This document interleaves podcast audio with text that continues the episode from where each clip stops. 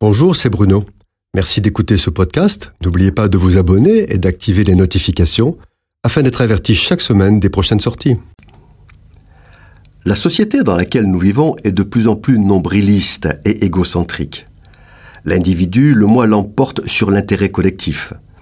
C'est à longueur de temps que l'on entend des slogans qui déifient la personne. Ce sont des phrases chocs que tout le monde retient du type Rends ta vie passionnante, c'est toi qui compte, ou encore Tu le vaux bien. Ajoutez à cela des théories médiatiquement bien faites, qui sont véhiculées en permanence par les médias et les réseaux sociaux et qui transforment en profondeur les mentalités.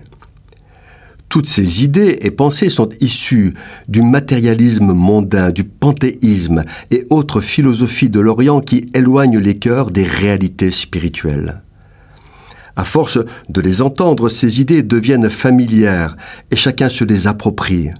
Cela est vrai pour tous les grands débats du XXIe siècle tels que l'eugénisme, le mariage pour tous, la GPA, le libéralisme et l'économie virtuelle, la blockchain et ses monnaies dématérialisées.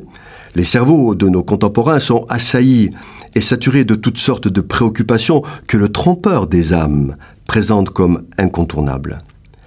Dans ce contexte social et économique, le message du sang de Jésus qui a coulé à la croix appartient à une autre époque. Et pourtant, la nuit vient.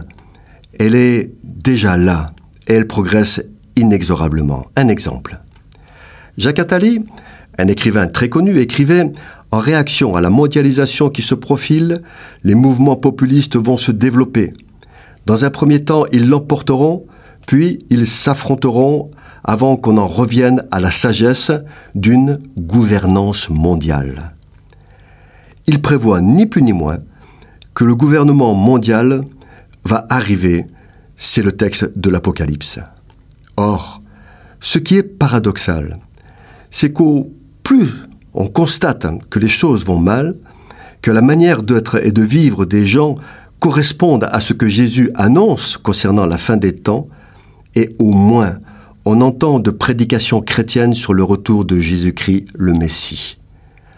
Il y a une quarantaine d'années, il ne se passait pas une semaine sans qu'on en entende parler du retour de Jésus avec des messages très forts sur l'enlèvement de l'Église, les temps de la fin, la marque de la bête.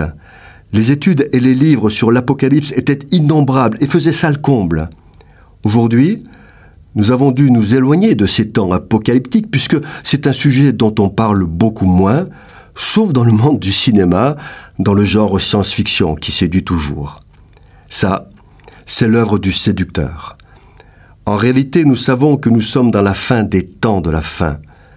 Dans ce contexte, les chrétiens sincères et fidèles doivent travailler les uns sur les autres et avec les autres pour s'exhorter mutuellement à l'amour et la piété.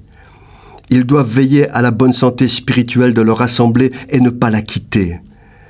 Puisque nous voyons s'approcher le jour du Seigneur, nous devons envers et contre tout annoncer le retour de Jésus en Messie roi. Il vient pour régner et fera rendre compte à chacun de la manière dont il aura géré sa vie. Cette chronique vous a été proposée par Bruno Oldani et Jacques Cudeville.